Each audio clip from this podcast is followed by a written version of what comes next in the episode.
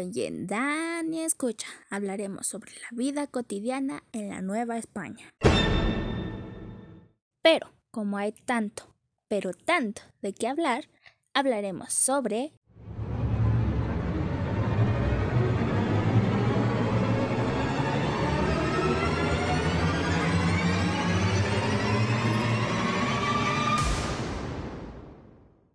el papel de la Iglesia entre los siglos XVI En la Nueva España, la evangelización es un proceso, es decir, a través de la enseñanza voluntaria del catolicismo.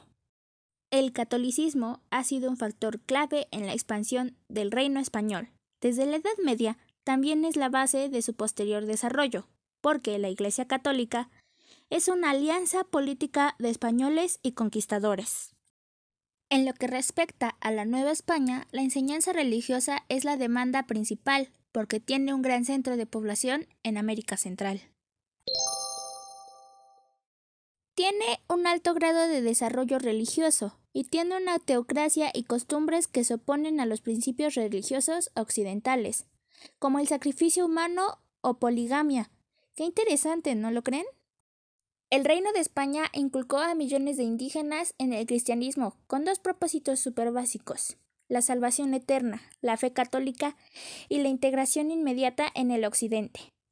Eso sería todo por el capítulo de hoy. Espero que les guste y que se impregnen de sabiduría histórica.